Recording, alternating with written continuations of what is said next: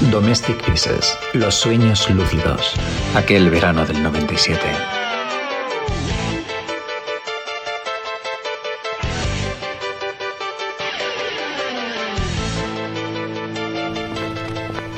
Me llamo Diego, pero da igual. Me podría llamar de cualquier otra manera. Podría ser Juan o José o Santiago o lo que sea. De hecho, podría ser tú, o tu jefe, o tu hermano, o tu mejor amigo de la infancia. Después de todo, ¿qué más da? La realidad en la que vives es una mentira, y nada de lo que conoces es real. Todos tus logros, tus hazañas y tus sueños han sido inventados, organizados y preparados para ti o a tu costa. Tu mérito no es mayor que el de una rata acorralada en un laboratorio cuyo comportamiento y elecciones sus verdugos se congratulan por predecir cada día. Y no, esto no es una paja mental del listo de turno largando sobre la filosofía del absurdo de Camus o la deconstrucción de Derrida. Esta farsa es una realidad. Vivimos atrapados dentro de una simulación y posiblemente todo lo que tienes, todo lo que eres y todo lo que harás antes de morir no sirva de una mierda y pases al otro mundo satisfecho y congratulado de haber nacido, vivido y muerto en una inútil mentira. Seguiría hablando, pero me vas a tener que dar un momento, porque me vuelven a seguir. Me detengo en el escaparate de la papelería Guerrero, cuya decoración es bastante oscura y me permite contemplar bien el reflejo a mi espalda. Tal y como imaginaba, el individuo se detiene a fumar un cigarro esperando a mis espaldas. Primer tanteo.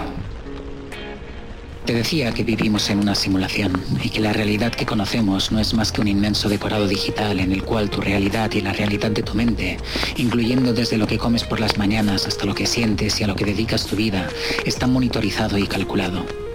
Por supuesto, todo está muy bien controlado, organizado y oculto, pero ningún sistema es perfecto. Y en la década de los años 30, un grupo de científicos pioneros en el entendimiento a escala cuántica de las leyes que rigen este escenario ficticio donde vivimos, casi descubrieron, mediante la conjunción del pensamiento y las matemáticas, una verdad escondida a nivel cuántico. Un error, un tremendo despiste de Dios. Poco después, inspirados por tal revelación, en 1935, tres de esos científicos, mediante una reflexión entre la física y la filosofía conocida como la paradoja Einstein-Podolsky-Rosen o paradoja EPR, que era básicamente un manifiesto atentando contra la manera que tenemos de entender la realidad y donde a través de la proyección de ciertos experimentos específicos en los que era imposible obtener una medición precisa o en los que supuestamente se daba a conocer el resultado de una medición antes de que se realizase la misma, coincidieron en que debía existir algo en el mundo real, una especie de elemento de la realidad que determinaba los resultados y que por lo tanto la teoría cuántica debía estar incompleta o ser una mentira. El mismo Einstein lo dejó claro cuando afirmó este respecto, que Dios no juega los dados con el universo. Y él podía tener razón. Quizá Dios no juega los dados, pero creedme, hay alguien más allá afuera que sí lo hace. Acelero el paso y siento que el tipo me continúa siguiendo, y lo confirmo en el reflejo de una camioneta con los cristales tintados aparcada en doble fila a mi frente. Segundo tanteo. No obstante, te decía que tras la declaración filosófica y científica de los tres genios, solo unos meses después, ciertos acontecimientos ocurridos en un hotel de Berlín una noche de invierno y ciertos datos entregados a un científico en Dinamarca obligaron a los científicos a cambiar de parecer. Y para más Henry, unos pocos años después, el mundo entraba en una guerra mundial que desvió por completo el asunto y la filosofía científica de la época. ¿Crees que es casualidad? Llámalo como quieras. ¿Qué más da? Y aunque tuviese interés en intentar convencerte, tu mente manipulada nunca lo aceptaría. Pero quédate con esto, y es que si esos acontecimientos no hubiesen ocurrido, quizá aquellos hombres que mediante la filosofía y las matemáticas habían descubierto un fallo en la realidad, habrían entendido que el enlazamiento cuántico que parecía violar las leyes de la física, en realidad no lo hacía, pues este enlazamiento no ocurría dentro del espacio-tiempo, sino que era él el que creaba el espacio y el tiempo mismos, y de ese modo habrían elaborado en algún momento una teoría del vacío y habrían descubierto que vivimos en una realidad alterada por hologramas. ¿Que cómo sé yo todo esto? Yo no sé una mierda. Yo no he estudiado nunca. Me adapté a este estúpido sistema durante años y como no lograba moldarme, me culpé ante la frustración que sentía, creyendo que no era lo suficientemente bueno, para después descubrir que en realidad este sistema es solo parte de un plan elaborado para mantener al ganado orgulloso y ocupado. Y lo que ocurría es que algo que yo no entendía en mi interior se negaba a ello. Sí, yo no sé una mierda. Pero el que sí sabe de estas cosas es Doc. Y él es el que me las cuenta. Y aunque sea un puto chiflado, yo le escucho. Porque después de todo, en su locura, hay más verdad que en las mentiras de todos los que creen estar cuerdos. Conocí a Doc en un tablón de anuncios pirata en los grupos de noticias de las PBS posiblemente el único lugar del mundo donde aún es posible intercambiar información y acceder a ella sin estar siendo observados. Y aunque para encontrar la información tienes que evitar las toneladas de basura, conspiraciones, depravaciones y otras mierdas, que reprimidos que por el día visten corbata y que presumen de encajar muy bien en la sociedad acumulan allí para aliviar sus mentes enfermas, también es posible, no obstante, encontrar información de interés y a otros que también han descubierto la verdad de todo o se están acercando a ella. Giro en el pasaje a mi izquierda, el cual sé que no tiene salida, y me escondo en la hendidura del primer portal a la derecha, que es uno de los dos únicos accesos a edificios del callejón. Y estando el otro abandonado, este será el tercer tanteo. Si me sigue hasta aquí, las casualidades serán demasiadas, y eso significará que el peligro es inminente. Dejo caer el bastón desplegable que cargo en la manga de la bomber y cierro mi puño a su alrededor. Escucho los pasos. Tres, dos, uno. Veo su corpulenta y alta sombra llegar a un paso de distancia, así que me abalanzo desde mi posición y le golpeo en la frente para caer inmediatamente en redondo al suelo. Joder, este no es el que me seguía, pero entonces, ¿este quién es? Vladimir, ¿qué es ese ruido? ¿Qué ocurre? ¿Traes o no traes la mercancía? ¿Eh? ¿Pero qué coño? Dominique, Nicolai, un tipo atacado a Vladimir en la puerta de la casa. Bajad y matad a ese hijo de putia. Joder, lo que me faltaba. Los putos gángsters rusos del barrio. Ven aquí. No corras, cabrón. No corras.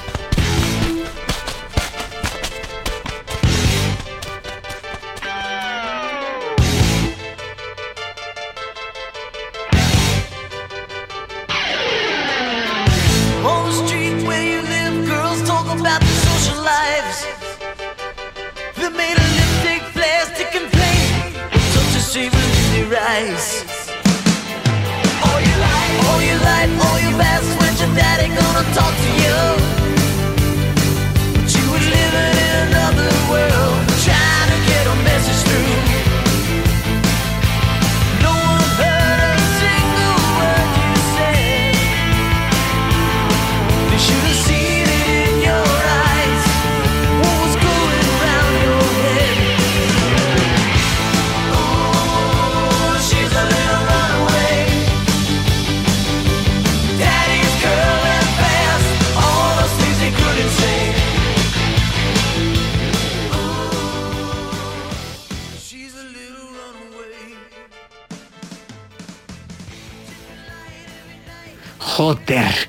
Era una puta falsa alarma y ahora tengo a mis vecinos rusos, los mafiosos del barrio, buscando mi cara.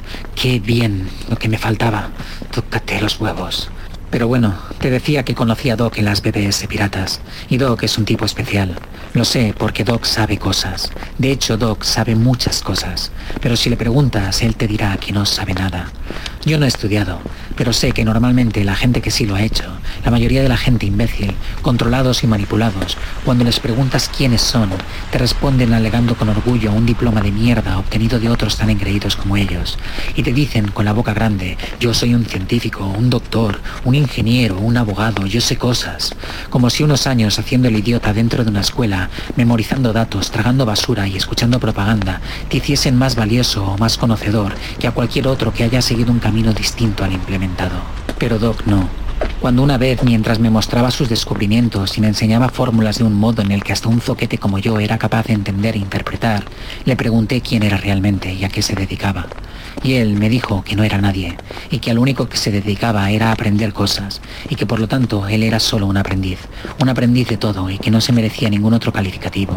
Y ese día fue cuando entendí que a diferencia del resto de idiotas engreídos que saben cosas y que habitan en el mundo en el que vivimos, Doc sí era valioso e inteligente, y no un montón de lastre como el resto de nosotros. Yo me arriesgo por Doc. Yo peleo por él, hago misiones, busco información y contactos, recupero y destruyo cosas, recojo información y pruebas y hago averiguaciones. Y con todo ese material y logística que yo le consigo, Doc se acerca más y más a la verdad cada día. ¿Sabes, chico? Los que realmente nos controlan desde arriba, los que han montado todo esto, están muy lejos de ser nada parecido a todas esas estupideces que imaginamos en la cultura popular. Nada de organizaciones ni gobiernos secretos, ni logias, ni sectas, ni clubs elitistas o fundaciones anónimas. Todo eso es solo una tapadera, un atavío, un mal menor para mantenernos ocupados, distraídos, para hacernos sospechar los unos de los otros. Quienes están detrás de todo y se encargan de mover los hilos de los que penden nuestras vidas están a otro nivel. Y su conocimiento y tecnología escapan a nuestro entendimiento y no se esconden de nosotros porque teman que las descubramos. Se esconden porque nosotros somos su experimento y lo que no quieren es perder sus resultados. Ellos habitan en otra realidad y se han de ocupar también de otros menesteres.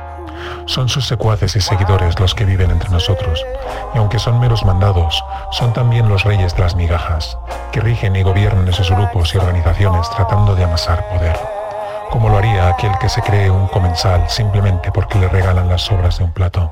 Así que los que nosotros creemos que son las élites que gobiernan el mundo no son nada más que meros esclavos de quienes están detrás del escenario. Pero atento, porque la cosa se pone peor. Y es que como somos muchos y los recursos de los que pueden disponer sin llamar la atención mientras nos controlan y manipulan son pocos, utilizan para sus planes y tareas más básicas a otros humanos atrapados como nosotros controlando sus mentes, sus egos y sus cerebros para que escuchen y se comporten como ganado y rebaño, accediendo, aceptando e incluso protegiendo la realidad de mierda donde a ellos también se les fuerza a vivir. Es un plan perfecto, y en ese plan nosotros solo somos fichas rescindibles. Pero todo esto, ¿por qué? ¿Por qué hacer todo esto? ¿Qué ganan con ello? Ahí solo podemos especular, pero yo he profundizado mucho al respecto. He contrastado ideas y experiencias, he leído, hablado y escuchado a otros a través de la distancia y la historia, y comienzo a tener una idea, pues la única respuesta plausible que existe es que tenemos algo que ellos quieren, y siendo obvio que no es nuestra inteligencia, ni nuestro conocimiento, ni nuestra tecnología, ni ningún bien material que poseamos, debe ser algo que es intrínseco a nosotros mismos. ¿Y de qué se puede tratar? Te preguntarás. Pues de la voluntad el don, la fuerza interior que arde en el alma humana, la que a pesar de todos los efectos y traumas de vivir dentro de una simulación, atrapados en un engaño y en una mentira, nos mantiene vivos y cuerdos a pesar de todo, y hace que sigamos adelante incluso en las peores situaciones que sus sádicas mentes nos imaginan. Vidas cortas y sacrificadas, existencias enteras dedicadas a obligaciones y supervivencia, siempre bajo sistemas organizados y meticulosamente programados que nos han enseñado a aceptar y a continuar un estricto control disfrazado de elección, y desde que naces te obligan a seguir mediante un patrón de vida establecido escuela, estudios, trabajo, gastos, créditos y deudas. Reglas que someten a la mayoría al yugo de la pobreza mediante bordes, fronteras, leyes y limitaciones. Viviendo con el enemigo, temiendo por nuestros futuros, nuestros recuerdos, nuestros recursos, nuestro entorno, el futuro de nuestros hijos. Creando una realidad en nuestras cortas vidas a la que nos tenemos que someter sin que podamos explorar, pensar o imaginar nada más. Como si fuese una gringola la máscara que le ponen a los caballos esclavizados para que solo se centren y miren al frente. Y aún así, generación tras generación viviendo en esta sociedad diseñada para la distracción, el examen y el control, de algún modo, y pese al yugo del esclavo y a través de toda la historia de la humanidad, hemos hecho camino y hemos llegado hasta aquí. Hemos superado todas las dificultades que han creado para nosotros, las barbaries y las guerras, las dictaduras religiosas de la sinrazón, el desdén al conocimiento, el esclavismo, el racismo, la segregación, el miedo y el hambre. Y a pesar de todo eso hemos llegado aquí, siempre creyendo que las cosas mejorarán algún día y que el futuro es sinónimo de esperanza. ¿Quieres decir que que el ser humano, a pesar de su fragilidad y de sus defectos, a pesar de cada uno de sus puntos flacos, es un ser increíblemente resistente, que no se da por vencido y que en los peores escenarios siempre encuentra una salida. Y hasta que ésta no aparece, se adapta al mismo infierno. Y eso, chaval, esa voluntad arrolladora, esa ansia por vivir, ese deseo exacerbado y esa esperanza imbatible, eso es lo que ellos, los otros, a pesar de su enorme conocimiento, de su perfecta organización y de su poder que nos parece ilimitado, no tienen. Y es lo que quieren. Y como no pueden simplemente arrancarnos el espíritu y robarnos la voluntad para arrebatárnoslo, nos controlan y utilizan y experimentan con nosotros tratando de aprenderlo. He dado tres vueltas y me he asegurado de que nadie me siga. Es hora de visitar a Doc, pero antes he de recoger a Pandora. Oh, Pandora, dulce Pandora. Si es que dulce es el adjetivo correcto para definirla. Pandora es posiblemente la única persona en todo el mundo que puede aguantarme, y para eso tiene que quererme mucho. Para mí ella es la única razón por la que dentro de mi cabeza esta vida y esta existencia todavía tienen algo de sentido. Al llegar a la puerta de su apartamento, tres bloques alejado del mío, me aseguro mientras enciendo un cigarro protegido por una de esas columnas o pilares para pegar anuncios que se levantan en las calles de la ciudad condal, que nadie me haya seguido. Y solo cuando estoy seguro de que ni los otros ni los rusos me siguen, me distraigo un segundo con los pósters en mis narices que anuncian un concierto de los hermanos Gallagher en el Palacio de los Deportes este octubre de 1997. De cuando tenía tiempo para ello siempre me gustó Oasis. A veces pienso qué diferente sería todo si viviese la misma vida sometida que el resto, e ignorando la realidad que nos acecha, tuviese también el tiempo de escuchar el Don't Look Back in Anger en un concierto borracho como si no hubiera nada por lo que preocuparme. Tras asegurarme una vez más que no hay nadie a mi alrededor, golpeo mi señal con los nudillos en la pesada puerta de su casa y Pandora me abre. Su sonrisa me embriaga antes de besarme y atrapado en sus ojos por primera vez en días, bajo la guardia, antes de que comencemos a perder la ropa de camino al sofá.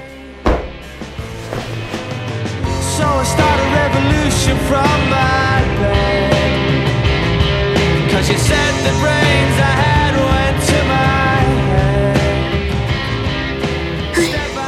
no se puede parar el estúpido mundo ahora mismo y darnos un respiro? Ya lo sabes, cariño, a mí también me encantaría estar contigo sin preocuparme de nada más, pero el enemigo no espera. Cada segundo que no actuamos es un segundo que nos llevan de ventaja. A veces me pregunto por qué. ¿Por qué qué? ¿Por qué de todos los hombres que hay en esta mierda de mundo me fui a enamorar del único que dedica su vida a intentar salvarlo? Ahora es duro, pero piensa en lo agradecidos que estarán en el futuro si conseguimos exponer la verdad. ¿Agradecidos quiénes? Pues no sé, ¿nuestros hijos? Hmm. Pues entonces vamos a tener que poner un poquito más de esfuerzo en ello. Pandora.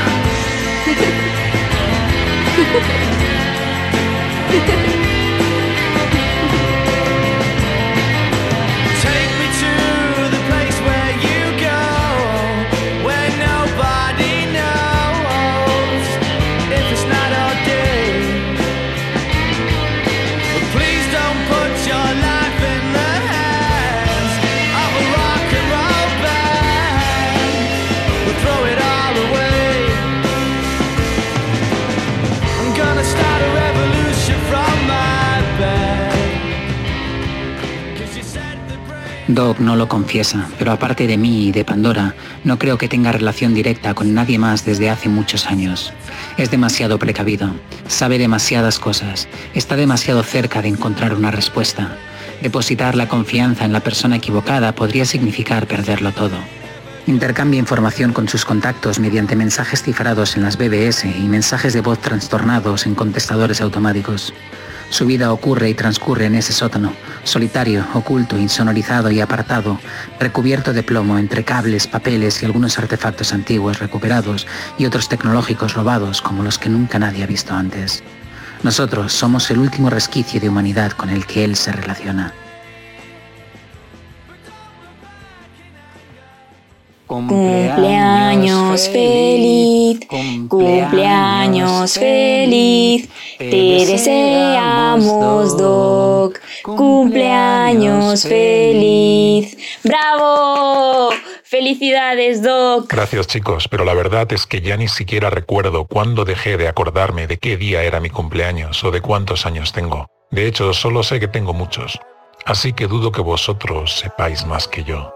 Bueno, Mm, en realidad solo utilicé la fecha que encontré en uno de esos viejos pasaportes tuyos que están caducados y tienes ahí cubiertos de polvo. Así que a partir de ahora ya sabes que el 5 de noviembre será tu cumpleaños. Me parece una fecha muy adecuada, Pandora. Sabía que te encantaría. Oye, Doc, ¿qué es lo que te hace aguantar cada día y no rendirte a pesar del paso de los años? Especialmente cuando la mayor parte de la gente no nos cree y nos tildan de conspiranoicos mientras se burlan de nuestras advertencias y nuestros descubrimientos. ¿Otra vez de bajón, Diego? ¿De verdad me preguntas qué es lo que me hace soportar esta situación y tener que vivir escondido? Mira hacia tu interior y respóndete a ti mismo. ¿Crees que con todo lo que sabes y todo lo que has vivido, podrías volver a aceptar la simulación y vivir como el resto bajo su yugo? ¿Como si no pasara nada? Volver al rebaño ahí fuera y gastar el corto tiempo de la vida en seguir al resto que ni siquiera sabe a dónde camina? No, no podría hacerlo. Esta es mi vida ahora. Aunque a veces duela, no puedo imaginar otra realidad. Pero qué oportunidades tenemos, Doc. El tiempo no espera a nadie y parece que estamos solos en esto. No digas eso, Diego. Hay otros. Yo estoy en contacto con ellos. De hecho, creo que hay otros como nosotros en muchas capitales del mundo. Mediante el intercambio de información con ellos es como logramos, por ejemplo, los indicios para encontrar todos los artefactos que ya hemos recuperado. Pero ¿de qué sirven esos colaboradores que no podemos ni ver y estos artefactos antiguos que no sabemos ni cómo usar? En un mundo donde hemos experimentado demasiadas veces cómo de exagerado es el control al que estamos sometidos, la posibilidad de reunión física es un riesgo demasiado grande de tomar. Imagina que los otros se enterasen de una posible reunión y capturaran a los implicados. Sería terrible, no solo las vidas entregadas que se perderían, sino toda la información de la que los otros se apoderarían, y cómo podrían usar esa información para atrapar al resto. Es mejor mantenernos separados y trabajar a distancia, al menos hasta que los grupos, los grupos organizados nos encuentren. Los grupos organizados, Doc, me parece una leyenda. Sabes que no es ninguna leyenda, es real. Existe un grupo organizado, una asociación, una comunidad bien entrenada, oculta en la historia y en el tiempo, que ha estado luchando activamente contra los opresores. Lo sabemos porque a través de ellos, indirectamente, es como obtenemos la información y los detalles vitales para sobrevivir los objetivos que atacar, los peligros por los que cuidarse, los cambios políticos por venir, las guerras por producirse, los cambios en la economía. Su información es la que nos sirve no solo para hacer nuestro trabajo, sino para permitirnos subsistir económicamente. Nuestra capacidad económica es la mejor muestra de su existencia. Pues ya podrían dar la cara. Si nosotros a nuestro nivel tenemos la necesidad de permanecer escondidos, imagínate ellos en su compleja situación, Pandora. ¿Y qué vamos a hacer con todos los artefactos y textos que encontramos?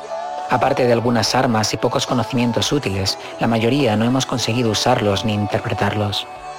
Es cierto que hay muchas cosas que no sabemos, pero sabemos lo más importante, que en el pasado otros grupos, pertenecientes a civilizaciones anteriores a la nuestra, también tuvieron que enfrentarse a los antepasados de nuestros opresores durante periodos de tiempo mayores que el nuestro, y que podemos aprender de cómo ellos se protegieron y se defendieron. Hay secretos antiguos en nuestro pasado que serán clave para luchar por nuestro futuro. Y eso me hace recordar algo ahora. ¿De qué hablas, Doc? He recibido un nuevo objeto de interés de uno de mis contactos en excavaciones mineras cerca de Afganistán.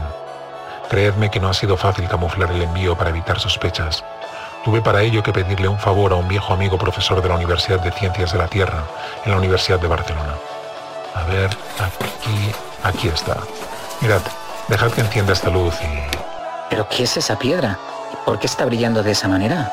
Alucinante. Esta es una gema de Hakmanita, una variedad de la sodalita, un mineral raro del grupo de los silicatos que tiene una propiedad de lo más interesante, y es que cambia de color dependiendo de la luz que absorbe, y es fuertemente fosforescente cuando es expuesta a ciertas longitudes de onda como la de la luz ultravioleta, aunque esto se aprecia mejor en la oscuridad. Apaga esa luz, Diego. ¡Wow! Increíble. Parece cosa de magia. La luz está compuesta de ondas electromagnéticas, perturbaciones eléctricas y magnéticas que se alternan mientras se propagan. La intensidad de los campos eléctricos y magnéticos oscila dependiendo del tipo de luz y su energía, que es lo que se conoce como la longitud de onda. Cuando las ondas son cortas, la energía o su capacidad para producir cambios físicos en su entorno es mayor, y cuanto más larga, menor. Debido a esa longitud de onda podemos o no podemos identificar las formas de ondas que nos rodean. El ojo humano solo puede detectar las ondas electromagnéticas con longitudes de onda entre 380 y 740 nanómetros, siendo las ondas más energéticas las que se interpretan como colores azules y las menos como colores rojizos. Nosotros, por ejemplo, somos incapaces de ver la luz ultravioleta, pero algunos animales sí pueden hacerlo, lo que significa que ellos están literalmente viendo formas y patrones del mundo y el cielo que son invisibles para nosotros, lo cual da mucho que pensar al respecto de la diferencia de la realidad, de lo que vemos y de lo que realmente existe.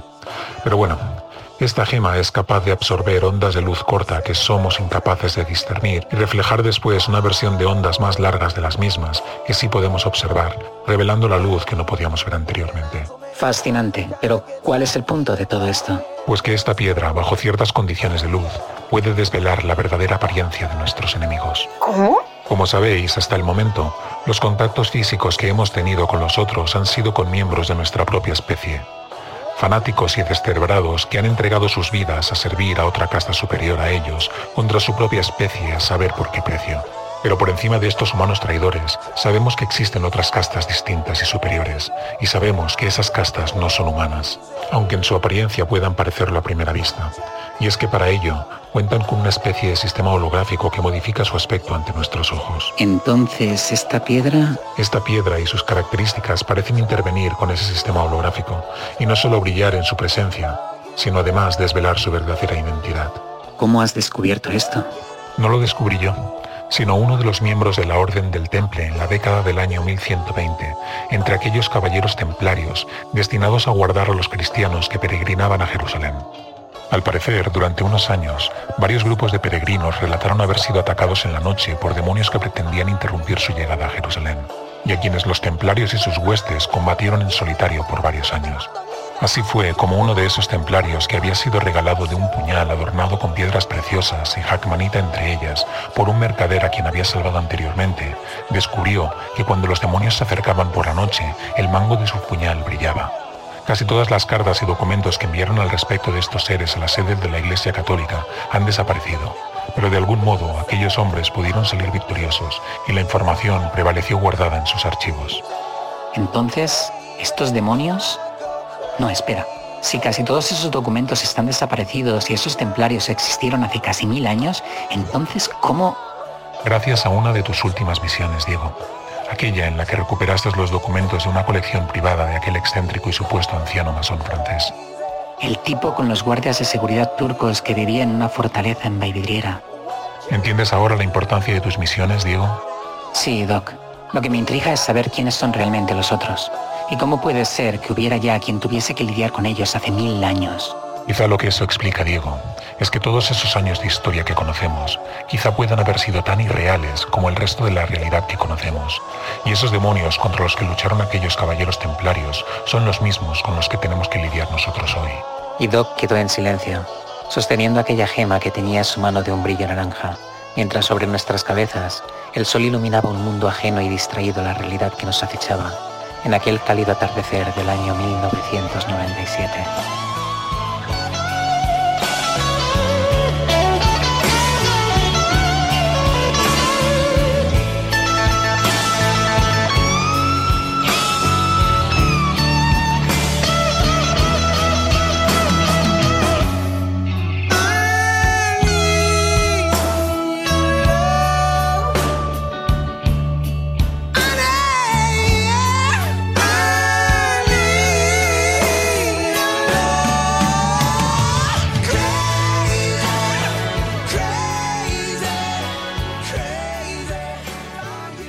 Es la hora, cariño. Me vas a dejar sin energía y posiblemente tenga que partir en una misión bastante pronto. Mm, está bien, pero solo porque te lo has ganado. ¿Quieres uno? Ese tabaco negro es muy fuerte para mí. He cocinado algo de lasaña con setas de la boloñesa. Le voy a llevar un tupper a Doc. Estoy seguro de que le encantará. Debe estar muriéndose por dentro alimentándose solo de comida rápida. ¿Qué te pasa? ¿Por qué nos paramos? Un momento, cariño. Hay moros en la costa. ¿Cómo? Pero si esos son los rusos del barrio. Oh, vamos. No me digas que ahora también nos andamos peleando con los rusos. Por si no fuera bastante con la policía. Es una historia complicada, querida. Solo un minuto y la calle estará despejada. ¿Llevas los plásticos para no mancharnos? Sí. En un mundo donde no sabes cuándo vas a volver a encontrarte a un enemigo omnipresente que parece que tiene ojos en todas partes y cuyos brazos alcanzan cualquier lugar, esconderse parece casi imposible para alguien como Doc, quien tiene que estar estableciendo comunicación con contactos alrededor del mundo a diario. Pero Barcelona es una ciudad curiosa y está llena de secretos, especialmente en el subsuelo. El metro de Barcelona tiene una historia bastante larga, y es que su origen se remonta a la primera década de 1900, antes de que estallara la Primera Guerra Mundial. Y aunque a día de hoy cuenta con una extensa y moderna red de líneas y paradas alrededor de toda la ciudad y parte importante de la periferia, no todo lo que se ve y se conoce es todo lo que hay. De hecho, hay bastantes estaciones fantasma bajo la ciudad, abandonadas pero acompañadas de leyendas negras e historias tétricas. Y aunque muchos no lo saben, entre el trayecto de la línea 4, tras pasar Jaume I, antes de Barceloneta, hay una parada muerta, perdida en el tiempo, congelada en algún momento de 1972, llena de carteles publicitarios de la época. y en un estrecho andén de una sola vía se extiende una reminiscencia del pasado inaugurada en el año 1934, que hoy en día se ha perdido en el tiempo y la memoria, pero que un día sirvió incluso de refugio aéreo durante la Guerra Civil. Así que muchos no la recuerdan, no la ven o no lo saben, pero está ahí, ajena al paso del tiempo. De hecho, si giras al frente del edificio de correos entre la Vía Layetana y la Plaza Antonio López, ocultas bajo unas rejas que sirven de respiradero, en el pavimento, podrás observar las escaleras bloqueadas a través de las rendijas que un día sirvieron de entrada al subsuelo. Y ahí, bajo el edificio de correos, en el centro de comunicaciones más grande de toda la ciudad, con una infraestructura actualizada y contando con todos los servicios de agua y eléctricos, en una sala sin accesos directos que solo aparece esbozada en los planos como si nunca se hubiese creado, en una estructura subterránea de 165 metros cuadrados, se asienta Doc, y desde esas salas bajo el suelo, sus computadoras conectadas y a la vez ocultas de la red de gobierno, proporcionan, reciben e intercambian logística e información con otros individuos que conscientes de la mentira en la que vivimos, igual que nosotros, también buscan respuestas que traigan algo de luz a la oscuridad que representa vivir atrapados y solos. Bien, ya está anocheciendo. Vamos. La calle está despejada. El acceso a correos está paradójicamente muy bien vigilado y lleno de cámaras, pero como es habitual, todo se queda en la superficie y las entradas habituales de múltiple acceso alrededor del edificio. Nada de vigilar las calles colindantes y sus accesos, como el de la calle Hostal del Sol, en la cual, a través de una finca abandonada, existe un acceso subterráneo de 20 metros de longitud que desemboca en la estación a través de una puerta camuflada en una de las hendiduras de la oscuridad del túnel, adyacente a una reja que tras desmontarse y entre una turbina de ventilación de la vieja estación de metro que podría cortarte en pedazos, ofrece un hueco por el que solo cabe una persona que conecta con la base privada de Doc. Dame el plástico, Venga, que te ayudo.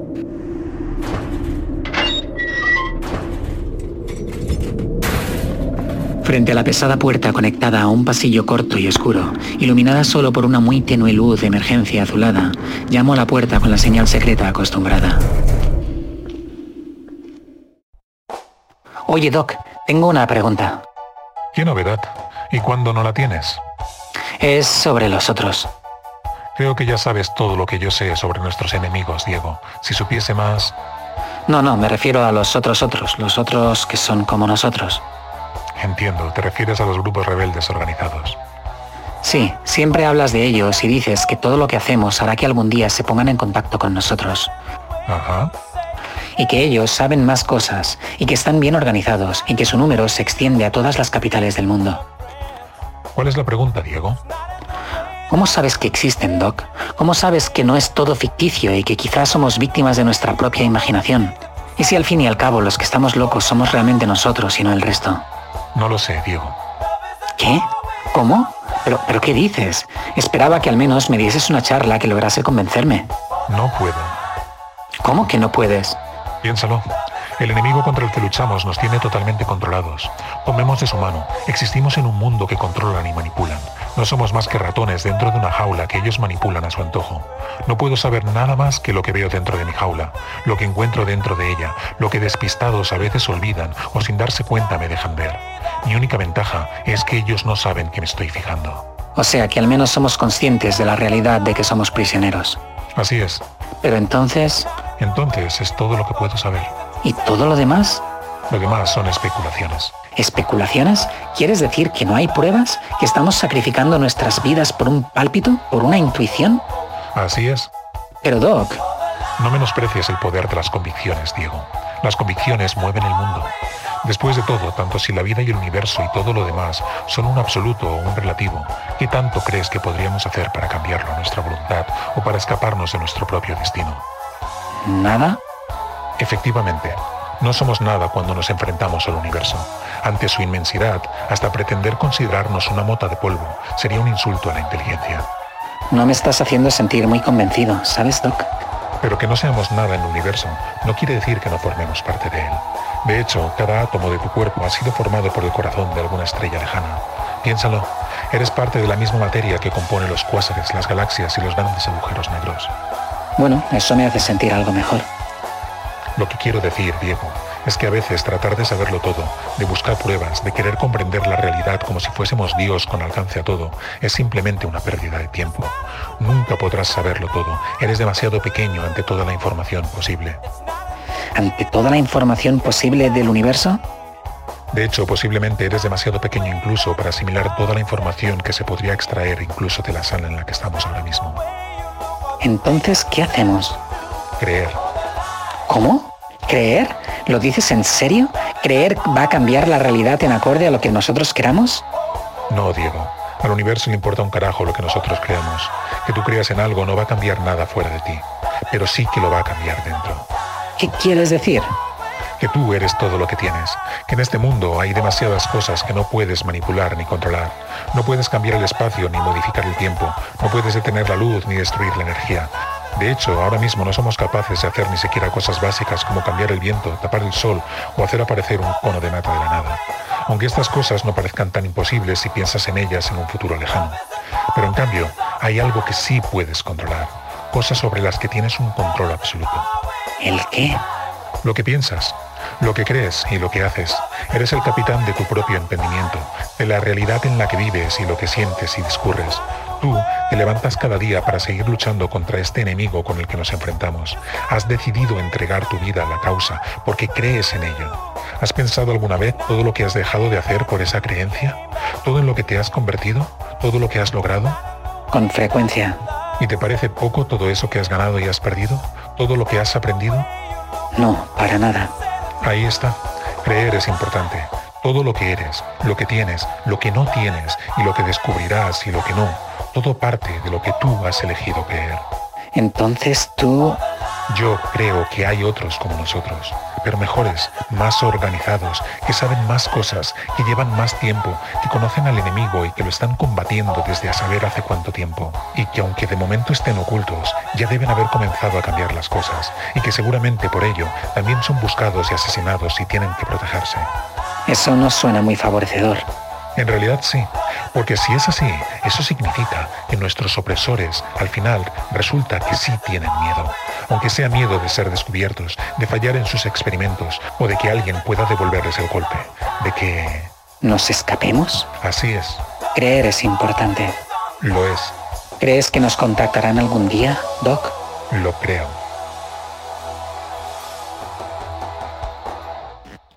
Doc, abre la puerta.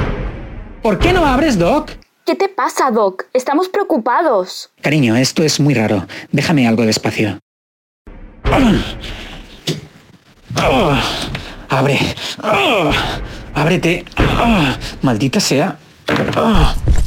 Doc. ¡Oh, Dios mío! Doc frente a su escritorio, ese escritorio en el que tantas veces la había escuchado hablar sobre un futuro mejor, sobre un futuro diferente, sobre nuestros logros y nuestras esperanzas. Ahora yacía su cuerpo muerto y ensangrentado. Sus ojos sin vida parecían perder su mirada en algún punto del vacío. Mi jefe, mi profesor y mi amigo se había ido, lo habían matado. Pero ¿cómo? ¿Cuándo? Mis manos temblaban y Pandora lloraba en mi hombro. En mi puño cerrado mis uñas atravesaban mi carne y me juré a mí mismo que quien hubiera hecho esto pagaría por ello, costase lo que costara. Y entonces... ¡Eh, vosotros! ¡Alto ahí!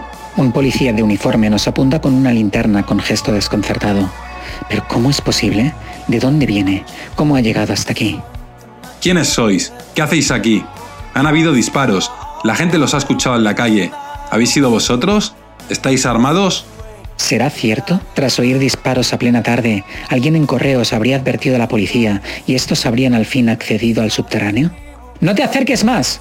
Tranquilos, solo quiero hablar. Ha muerto alguien, pero no me parecéis unos asesinos, ¿vale? Así que tranquilos, solo quiero saber quiénes sois. ¿Conocíais a este hombre? ¿Qué clase de sitio es este? No sabemos nada. No se acerque más, digo mientras me coloco frente a Pandora imaginando la peor situación. Mira, chico, no te voy a hacer nada, pero necesito identificaros, ¿vale? Alguien ha cometido un crimen y solo queremos saber qué ha pasado. En mis ojos, vosotros no habéis hecho nada malo. Durante un momento quise creer al policía que nos miraba con ojos brillantes y gesto amable, mientras nervioso y algo asustado trataba de sonreír amablemente, mostrando que estaba preocupado, como si de algún modo, agotado, como el niño que vive en silencio un trauma y que un día recibe la asistencia de un adulto que le protege, quise creerlo y de algún modo también terminar esta pesadilla de horror y muerte a la que llevaba demasiado tiempo enfrentándome. Pero entonces Mientras se acercaba más a nosotros, ganándose nuestra confianza, pasó frente a la estantería donde la gema de Hackmanita, que Doc me había enseñado, comenzó a brillar con intensidad, y su luz anaranjada alumbró la oscura sala, desvelando tras el amable rostro del policía una cara que no era humana y con el gesto torcido y una mueca despiadada, con dos ojos de pupilas verticales y alargadas que parecían observar nuestra alma, la composición del horror humano que nos contemplaba le hacía parecer un reptil con forma humanoide. ¿Qué cojones? Dios mío, es un monstruo. ¿Tenéis hackmanita? ¿Entonces lo sabéis? Uy, uy, uy, qué muertos que estáis. Y tras decir esto, se abalanzó corriendo sobre nosotros. Pandora, corre, yo me encargo. No, no me voy sola. ¡Corre, he dicho! El hombre o el monstruo salta sobre mí y nos derrumbamos sobre el suelo. Es la mía. No soy un novato en las luchas cuerpo a cuerpo. Llevo años entrenando a diario. Con la complexión física de su cuerpo, no debería ser un problema para mí el someterlo. Pero no puedo. Sus extremidades son extremadamente recias y firmes. No logro hacer que las flexione. No puedo inmovilizarlo. Pero cuando él lo intenta conmigo, me mueve como si fuese un maldito muñeco. ¡Ah! Me hace girar y me estampa la espalda contra el suelo. Me golpeo la parte de atrás de la cabeza y tengo que luchar por no perder el sentido. Estúpido humano, ¿crees que tienes oportunidad de enfrentarte físicamente a mí? De vuelta en su apariencia humana al quedar fuera del alcance de la reflexión de la gema, su cara ahora muestra un gesto y apariencia totalmente distinto a hace unos minutos, y el odio desencajado en sus ojos va en aumento mientras con sus manos toma mi cuello y no puedo hacer nada para evitarlo mientras se me escapa la vida por la garganta. ¡Maldito, suéltalo! Ante mis ojos casi idos, Pandora le golpea con un pesado extintor en la cabeza. Un golpe como ese debería haberle matado, pero apenas caer al suelo ya comienza a moverse entre gruñidos tratando de levantarse. ¡Corre, Pandora! No tenemos oportunidad de escapar por el agujero. Corramos hacia el edificio. Y efectivamente, en la sala posterior, una puerta que llevaba sellada años había sido forzada a golpes, comunicando ahora con los sótanos del edificio de correos. ¡Vamos fuera! ¡No te pares! No puedo ver nada. Está muy oscuro. Espera. Tal y como imagino, los cristales de los sótanos están conectados a sensores de rotura y las alarmas comienzan a sonar y los pasillos se iluminan mientras seguimos corriendo hacia arriba.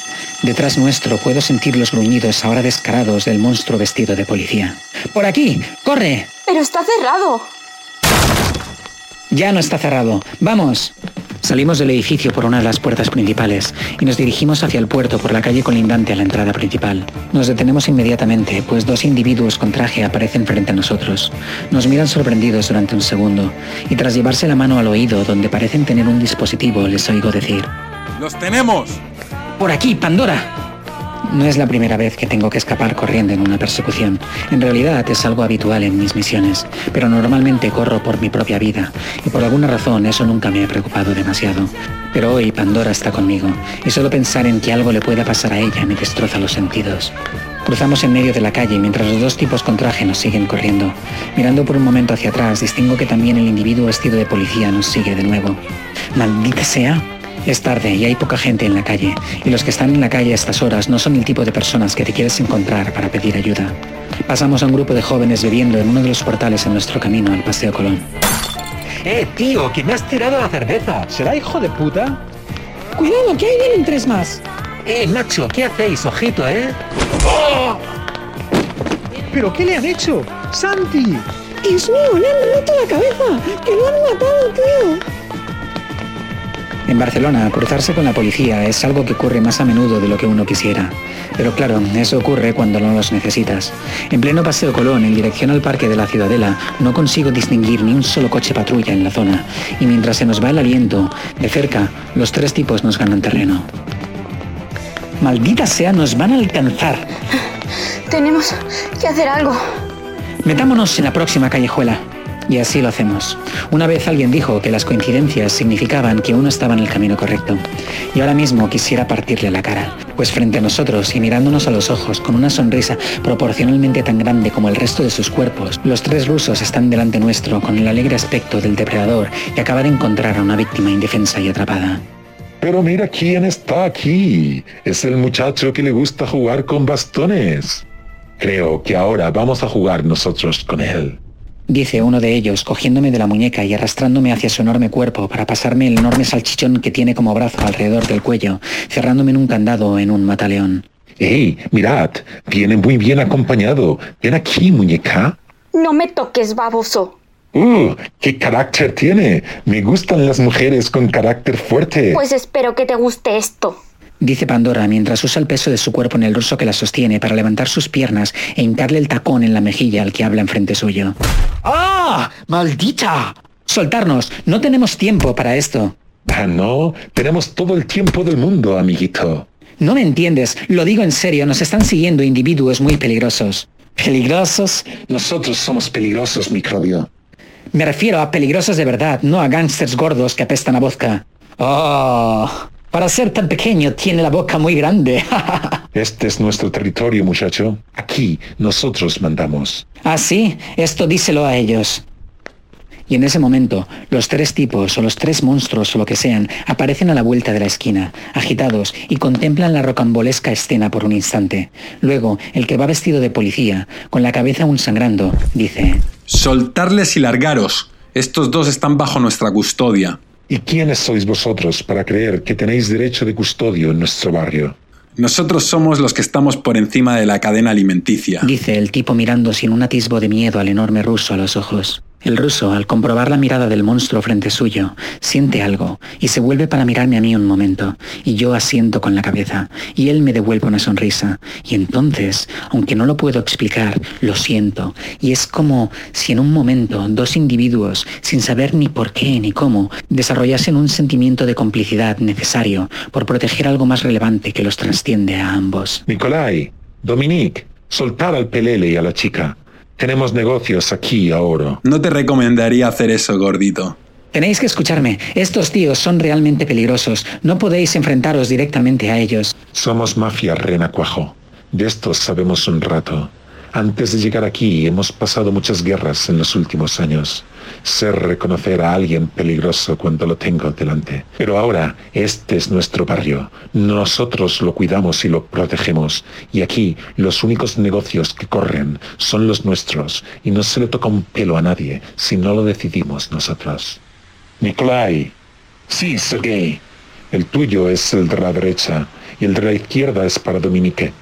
Yo me encargo del cara de culo que va vestido de policía. No lo entendéis, son muy... Cállate, renacuajo, y ahora corre. Nosotros nos encargamos de esto. Ya ajustaremos cuentas contigo luego. Vamos, Diego. Pero... Largo, ahora. No vas a poder detener ni a los unos ni a los otros, Diego.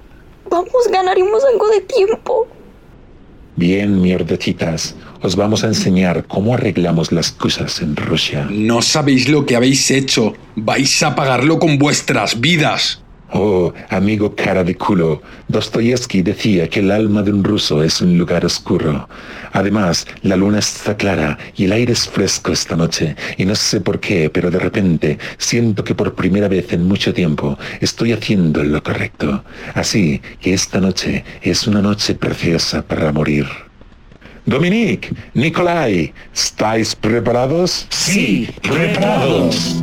¡A por ellos! Malditos rusos, acabadlos, no tenemos tiempo que perder.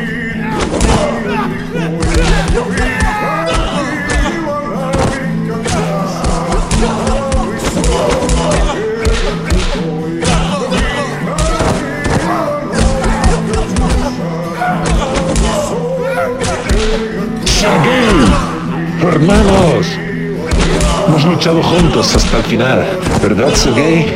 Sí, hemos luchado bien, hermano. Juntos hasta siempre, Dominique. Sergey, juntos hasta el final, Nikolai.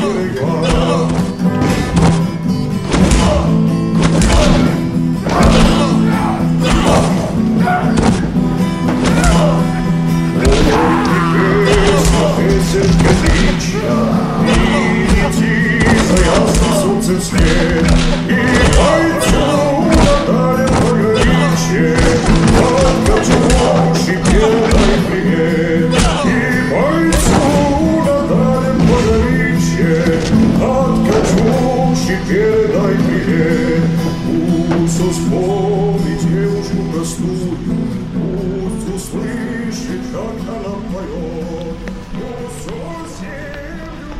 Sacrificio de los gánster rusos nos ha dado oportunidad de escapar de nuevo. Apenas 100 metros nos disparan del parque de la ciudadela. Si conseguimos llegar hasta allí, nos podremos ocultar y perderlos entre las plantas y los árboles.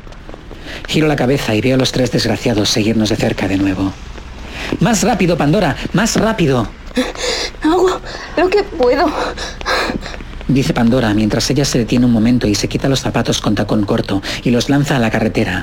Y seguimos corriendo como si no hubiese mañana. Y es que después de todo puede que no lo haya.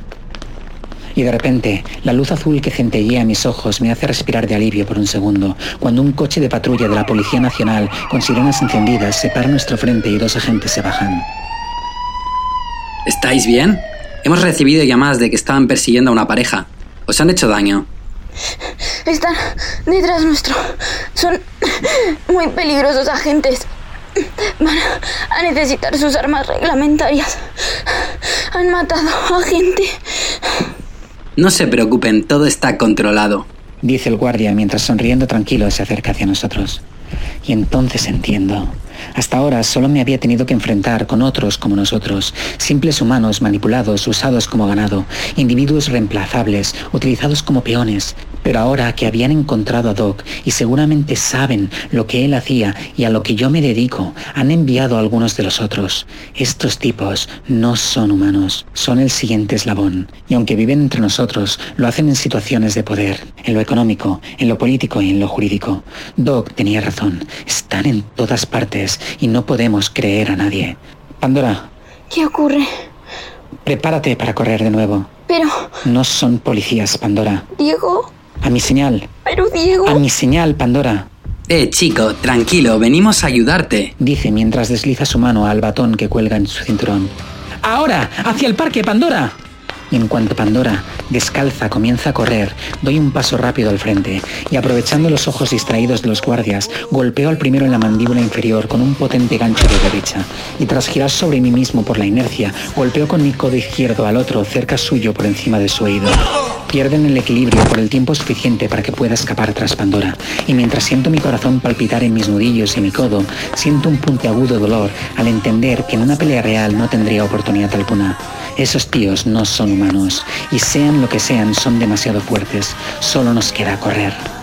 Al llegar al Paseo Picasso puedo vislumbrar la entrada al parque, pero otro coche patrulla en la puerta me hace entender que quizá no sea la mejor idea. ¡Mierda! ¿Qué hacemos ahora? Detrás nuestro puedo ver a tres de ellos corriendo hacia nosotros, mientras el coche de policía les sigue cerca controlando la zona. Estamos perdidos. ¿A dónde vamos a ir? ¡Diego! A nuestro frente el acceso al parque está bloqueado por el coche y detrás, cada vez más cerca, nos acechan nuestros enemigos. Entonces, unos 100 metros a la izquierda veo luces, un montón de motos frente a una puerta pesada entreabierta, un bar nocturno. Quizá allá encontremos refugio un lugar donde protegernos. De cualquier otro modo, estamos exhaustos y no podremos correr mucho más. Pandora, vamos, hacia el bar. ¿Al bar? ¿Quieres decir al Magic? ¿Al bar de los rockeros? ¿Y, cómo conoces tú ese sitio? Pero tú te crees que antes de conocerme yo me chupaba el dedo o qué? Ya me contarás eso un poco más tarde. No hay tiempo que perder. ¡Vamos!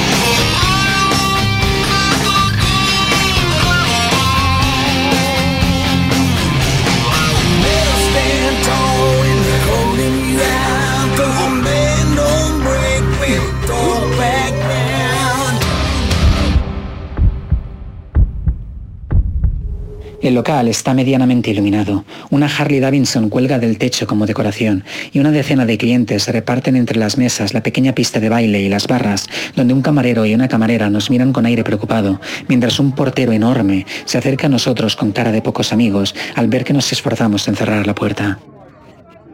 ¡Eh, vosotros! ¿Qué os creéis que hacéis? Es grande. Debe medir más de un metro noventa y sobrepasar los 100 kilos de peso. Algunos de los clientes en el bar se levantan curiosos. Van llenos de tatuajes y llevan chupas de cuero. Parecen tipos duros. Y espero que lo sean, porque no veo ninguna otra salida. Joder.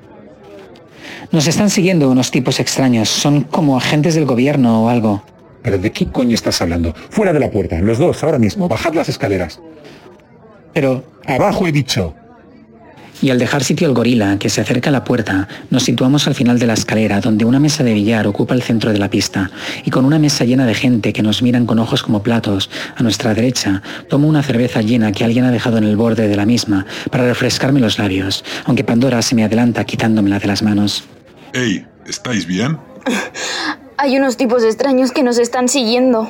Y en ese momento, el cuerpo del gorila que estaba vigilando el acceso a la puerta sale volando escaleras abajo y aterriza sobre sus hombros con el cuello partido y doblado. ¡Jimmy! ¡Por Dios! ¡Está muerto! Y entre los gritos de pánico de los clientes mientras los camareros abandonan la barra, cinco tipos de negro y de uniforme de policía pasan por la puerta, mientras el primero de ellos, con el que yo ya me había enfrentado en los cuarteles de Doc, baja las escaleras tranquilo, arreglándose el pelo y encendiendo un cigarro mientras da órdenes al resto. Atrancad esa puerta, no quiero que pueda entrar ni salir nadie. Al llegar frente a la mesa nos observa con cara de asco, pero sonriendo al mismo tiempo. Así que os gusta correr, ¿eh? Bueno, ya habéis corrido bastante, ahora aquí acaba vuestra carrera. Ahora me vais a responder a una lista de preguntas y luego podréis morir. No quiero que quede nadie vivo y después prenderle fuego al bar. Sí, jefe. Eso no me parece una manera muy convincente de hacernos colaborar contigo. Claro, pero esta sí es una manera convincente, créeme. Dice mientras extrae un largo cuchillo desde atrás de su chaqueta. Eh, tú, mierdas. Dice el cliente con el sombrero de cowboy mientras se levanta y camina hacia el monstruo. No sé quiénes sois ni qué coño está pasando aquí, pero ese era amigo mío y me estáis jodiendo la noche, así que mejor te guardas ese cuchillo y os largáis de aquí antes de que las cosas se pongan muy feas. Dos más de sus amigos se ponen en pie, y aunque algo dubitativos y mientras las chicas en la mesa les piden que no se muevan, caminan hacia adelante. Coloco mi cuerpo delante de Pandora y me preparo porque sé lo que va a pasar. No hay salidas traseras, solo la gran sala y una especie de almacén en la parte posterior. Una claraboya acristalada a modo de tragaluz se levanta en el techo a una altura demasiado alta para ser alcanzada. Y aparte de las mesas, las sillas y el billar, no veo nada más de utilidad. Cuento nueve clientes y la pareja de camareros. Tomo una bola de billar en cada mano. El cowboy se acerca más al elemento del traje de policía. Le advierto, no lo hagas, amigo. Esos tíos no son lo que parecen. Tenemos que pelear juntos. ¿Tengo pinta de necesitar tu ayuda? El del uniforme de policía parece divertido con la situación y hace un gesto a uno de los secuaces que llevan traje negro que camina ahora hacia el cowboy. Mátalo, dice mientras expulsa en una mueca el humo de su cigarro. Encantado. El cowboy no parece intimidado. Desde luego es un tipo duro. Y de hecho, cuando se acerca el del traje, el cowboy lanza el primer golpe.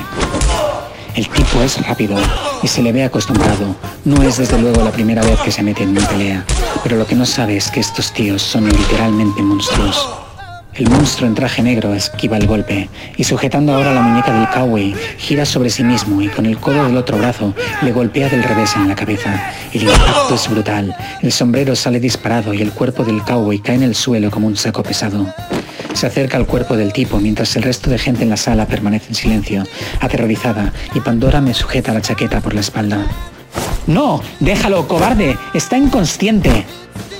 Pero no sirve de nada. Tras sujetar la cabeza con sus dos manos y con un movimiento que no parece costarle ningún esfuerzo, le parte el cuello de un modo demasiado audible. Los otros dos, que seguían al cowboy ahora muerto, se vuelven a sentar con horror en los ojos. El del cuchillo me mira sonriente y añade, hay al menos 10 personas más en esta sala. ¿Debería comenzar a degollarlos a todos o te vas a ofrecer a colaborar?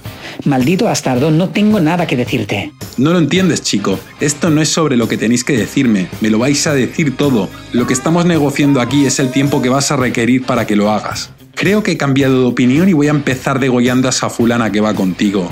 ¡Que te jodan, monstruo! Oh, qué boca tan sucia, vamos a tener que coserla. Flexiono mínimamente las rodillas, repartiendo el peso de mi cuerpo entre ambas, 70% atrás y 30% delante. Guardia alta, las manos cubriendo mi cara, los codos mis costados. Agacho la cabeza. Las dos bolas de billar en los puños deberían ser suficiente para equilibrar la diferencia entre nuestras fuerzas y golpes. Pandora. Dime, Diego. Sabes que te quiero, ¿verdad? No, Diego, no vas a hacerlo. No hay otra salida. Diego. Cambio la distribución de mi peso, 90% atrás. Flexiono la pierna izquierda y uso la inercia de mi movimiento para generar impulso deslizando el pie delantero hacia el enemigo.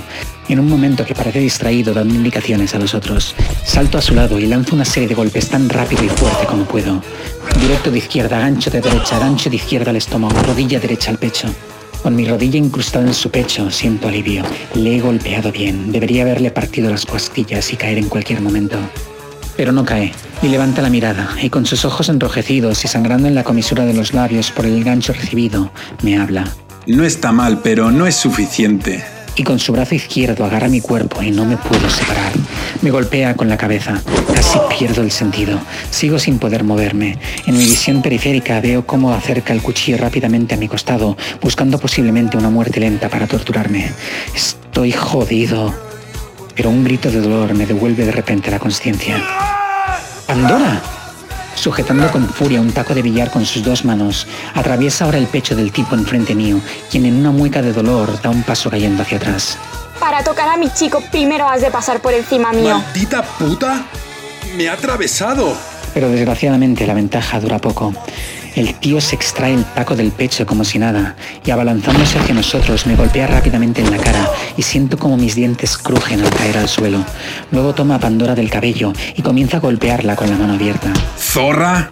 ¿Te gusta Zorra? ¿Te gusta? Sin saber bien lo que hago, el odio que arde en mi interior me hace ganar fuerza suficiente para levantarme. Y de un salto agarro el brazo con el que sujeta a Pandora y retorciéndolo hacia atrás y hacia abajo se ve forzado a liberarla. Logro empujarlo hacia la pared un segundo, pero ahí termina todo. ¿Cómo puedes ser tan fuerte? No logro moverlo. Mis golpes de boxeador no parecen tener efecto. Maldita sea, Doc. ¿Es este día nuestro último? Ya me habéis cansado. Y tras decir esto me estampa contra la pared. Y siento como mi nariz se rompe y mi vista se cubre de sangre. Y entonces todo se vuelve difuso.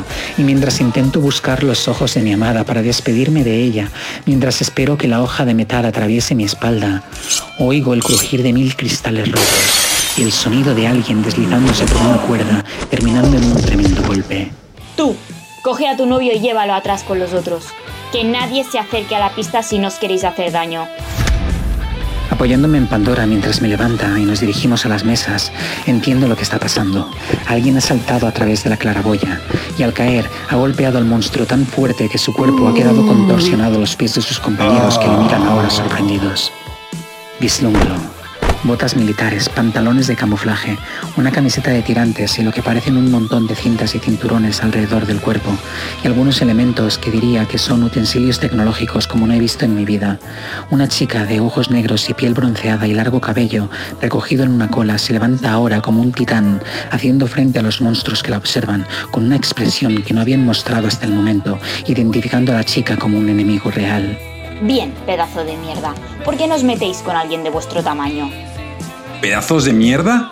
¿Tamaño?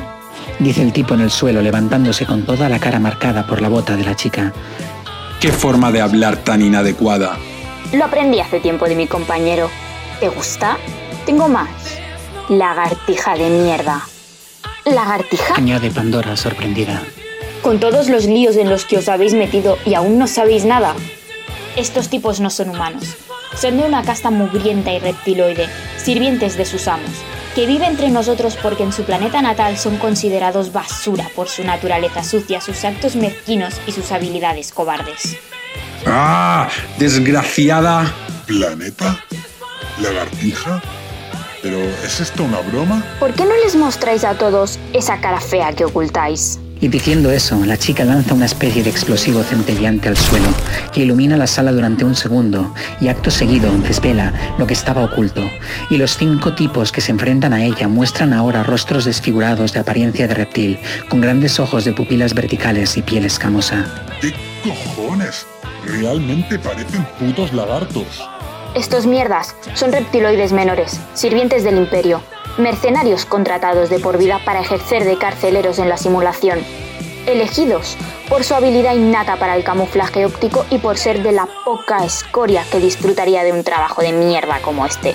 ¿Reptiloides, imperio, simulación, camuflaje? ¿Qué es esto? ¡La puta serie V! ¿Y quién coño eres tú? ¡La maldita Lara Croft! Espera, vas demasiado rápido. ¿Qué es eso del imperio? ¿Acaso conocías a Doc? Siente lo que le ha pasado a vuestro amigo. Recibimos la alerta pidiendo ayuda cuando estábamos en medio de un conflicto importante y, aunque dejé a mi compañero solo con el enemigo para responder a la señal, cuando llegué ya era demasiado tarde. Os he seguido hasta aquí, pero no tenía permiso para intervenir sola sin mi compañero. Pues yo no te veo muy acompañada. A veces las normas están para romperlas. ¿Y qué es lo que vamos a hacer ahora? Vosotros. A vuestro nivel hay poco que podáis hacer. Mi plan es sencillo. Voy a cargarme a estos cinco. Maldita perra. ¿A qué esperáis? Acabad con ella, acabad con todos. ¡Ah! A veces pienso que el mundo es un lugar de mierda. La gente atrapada en sus vidas inconscientes y despreocupados sobre la mentira en la que viven no merecen la pena. El mundo se puede ir al carete y que nadie se merece este sacrificio que Doc, Pandora y yo hacemos. Pero entonces, de repente, en momentos como este, en situaciones límite, cuando todo parece perdido, cuando ya no hay oportunidad para nada, de repente aparece ese brillo en los ojos de la gente. Y aquí, dolido, roto y sin apenas poder moverme, Veo ahora cómo los clientes se levantan y tratan de ayudar a los heridos, cómo lanzan vasos y botellas a los reptiloides que confrontan a la chica.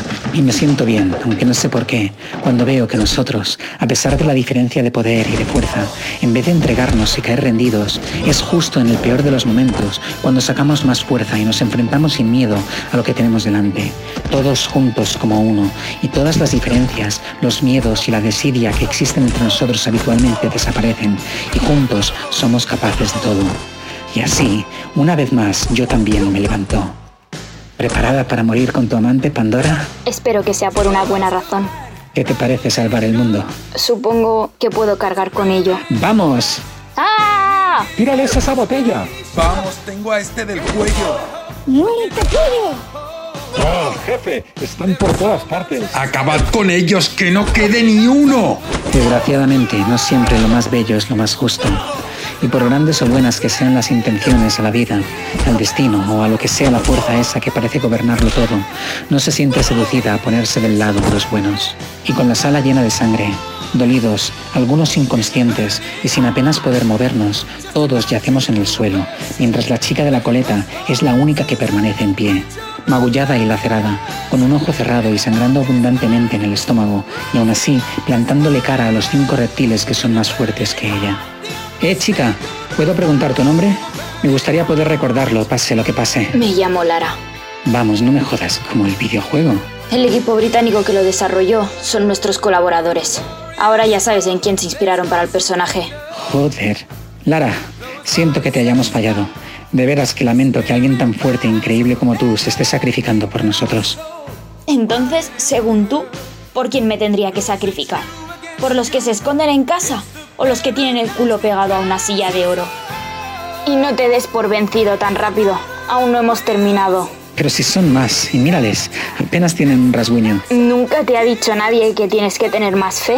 ¿Que tienes que creer más fuerte? Y en ese momento volví a ver los ojos de Doc mirándome y diciéndome las mismas palabras. ¿Acaso de verdad creer en algo es tan importante? Incluso sabiendas de que no va a cambiar nada? Y recibiendo de mi lado el abrazo de Pandora, tan dolida y magullada como yo, miro a la chica que combate sola al enemigo. ¡Ey! Lara, creo que puedo hacerlo, porque yo creo en ti, creo en nosotros, creo que podemos hacerlo, creo que podemos mandar a estos tíos a tomar por el culo. Y yo. Sí, yo también lo creo. Y yo. Yo creo. Yo creo. Cuenta conmigo.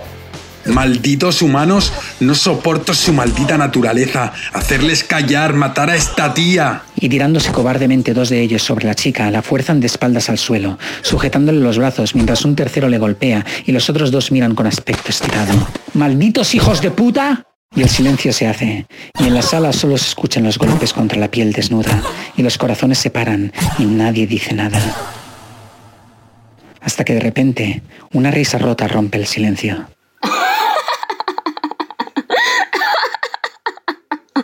Maldita zorra, aún con la cara destrozada, ¿de qué diablo se ríe? ¿Ves ese reloj? ¿Qué le pasa? La aguja marca 15 minutos más de cuando entré y te pisé la cara. ¿Y qué? que antes de saltar, envié un mensaje con esta localización a un busca y que desde el lugar donde está ese busca, que recibió el mensaje hasta aquí, hay exactamente 15 minutos. Y eso era todo el tiempo que necesitaba. ¿Y eso qué significa? Eso significa, pedazo de mierda, que estás a punto de conocer a mi compañero. ¿Eh? Una Harley Davidson Electra Glide pesa aproximadamente 350 kilos. Teniendo en consideración que acelera de 0 a 100 en algo menos que 5 segundos y que de aquí a esa puerta deben haber unos 40 metros, el impacto producirá una fuerza de 40.000 newtons, o el equivalente a un peso de 4.000 kilos. Y algo me dice que esa puerta, por pesada que sea, no va a soportarlo. Allá vamos. Jefe, ¿qué son esas luces en la puerta? ¡Rápido, apartaos, imbéciles! Ha sido eso? ¡Es una moto! ¡No! ¡Espera! ¡Es mi moto! ¿Pero qué cojones? Joder, el lagarto que estaba en la puerta se ha comido la moto. ¡Qué tétrico! Ha quedado empalado en el manillar. ¿Y quién es ese tío de los rizos? Esto es lo malo que tiene conducir en verano, que se te llena la moto de bichos muertos. ¡Ey, Lara! Tienes mala cara. Que te jodan, León. Llegas tarde. Ya sabes que lo bueno se hace esperar. O eso, o es que tuve que encargarme yo solo de un androide de combate porque mi compañera de repente me dejó plantado. ¿Vas a seguir largando o vas a hacer algo útil? Vaya, menudo jaleo tenéis aquí montado. ¡Ah! ¿Y quién eres tú? ¿Yo? ¿No te lo han dicho? Soy el de la limpieza. Vengo a recoger la mierda. Otro bocazas. Tú encárgate de él. Mátalo y rápido. Sí, jefe.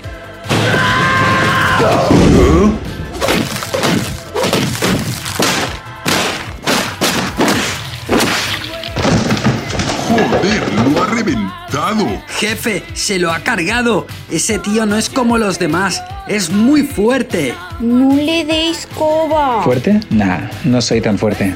Pero sí tenía un amigo que era fuerte de verdad. Y yo, aunque llevo años entrenando todos los días, todavía no soy la mitad de fuerte de lo que era él. Pero claro, por otro lado, eso también significa que soy cuatro pares de veces más fuerte que todos vosotros. ¡Matadlo todos! ¡Sí, jefe! ¿Os he hablado alguna vez de la lucha sistema? ¿Y de lo efectiva que es para luchar contra varios adversarios al mismo tiempo? Tengo pensado hacer un viaje pronto a San Petersburgo para poder mejorar.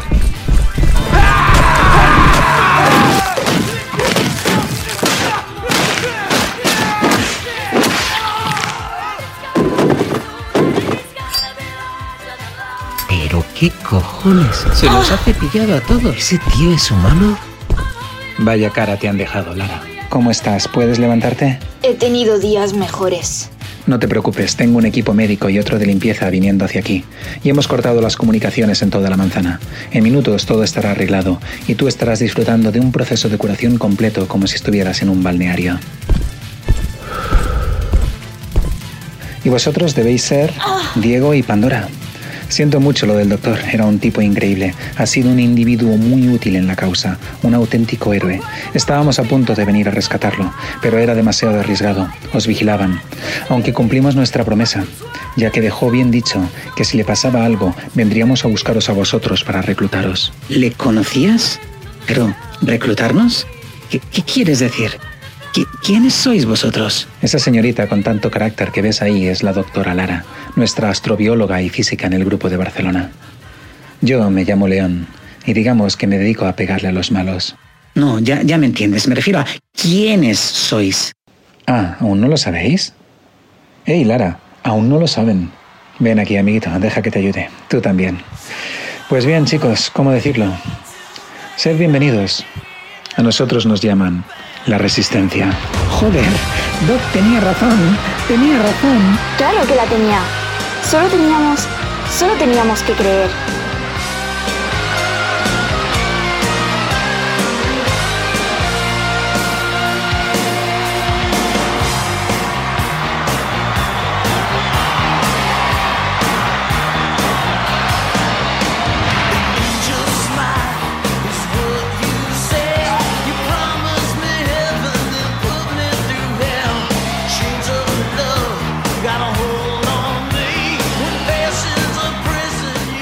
Señor, en un planeta en cuarentena en el grupo solariano, un grupo de humanoides ha logrado crear un grupo de resistencia al sistema dentro de la simulación.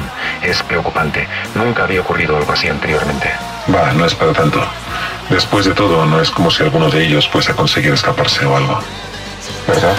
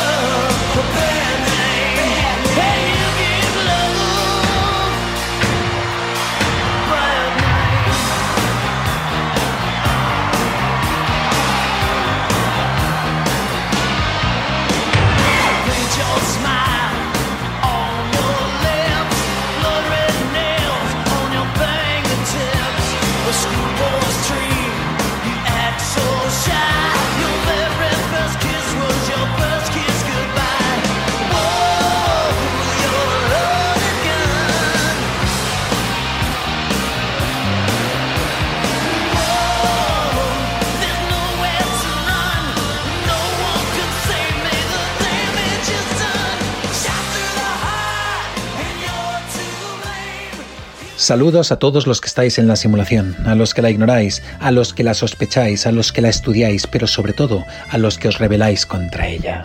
Os habla Donovan Ajax, creador, actor y productor y editor de la saga de los sueños lúcidos en Domestic Pieces. ¿Qué os ha parecido este viaje a 1997? ¿Habéis disfrutado de la mano del indómito Diego y de la intrépida Pandora? ¿Os ha parecido interesante todo? Pues que sepáis que hay muchísimo más y está por venir. Si sois fans y estáis ansiosos por descubrir y queréis formar parte de la resistencia, os quiero invitar a participar conmigo, pues he creado un grupo de Telegram para la saga de los sueños lúcidos, donde unos cuantos renegados tratamos todos los secretos, los entresijos y las posibilidades de la serie, hablando sobre ella, intercambiando ideas y sugerencias, participando en proyectos e incluso colaborando y dando voz a personajes en los episodios. Un canal abierto a cualquiera que quiera participar y saber un poquito más sobre este universo de León y Vanessa que tantas horas de entretenimiento, imaginación y misterio nos ofrece. Todos sois bienvenidos a este último bastión de resistencia contra el implacable poder del imperio. No, en serio, tenemos un grupo de Telegram, somos unos poquitos, pero es genial estar en contacto y charlar sobre la serie y mil cosas más, y colaborar y ver cómo todo va creciendo poco a poco. Si sois fans, os estamos esperando. Os incluyo un enlace con la invitación al grupo de Telegram en la descripción de este capítulo.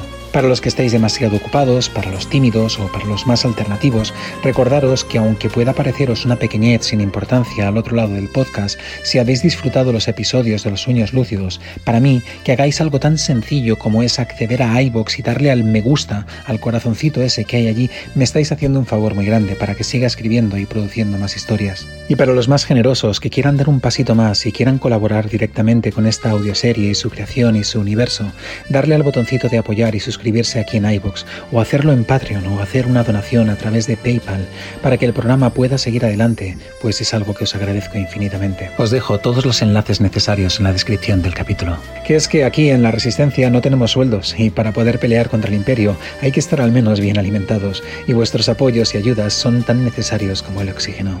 En cualquier caso, gracias a todos, a los que escucháis, a los que le dais al like, a los que comentáis, a los que os habéis suscrito en iVoox, a los que donáis, a los que escucháis desde Spotify y otras plataformas, a los que seguís a León y a Vanessa alrededor de todo el mundo. Muchas gracias, gracias a todos. Y esta semana especialmente gracias a Roberto por su tremendo apoyo y su constante ayuda, por sus ánimos y sus valiosos aportes.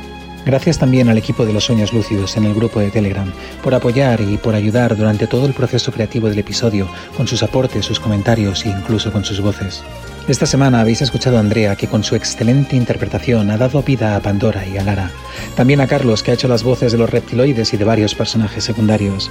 Y mención especial para Ángel, que a pesar de los problemas técnicos casi logra darle vida a Doc, pero que estará muy pronto otra vez con nosotros y sin duda en próximas colaboraciones de doblaje. Y dicho esto, nos vemos en el siguiente episodio. Hasta pronto, leyendas, y recordad, soñad, soñad sin límites.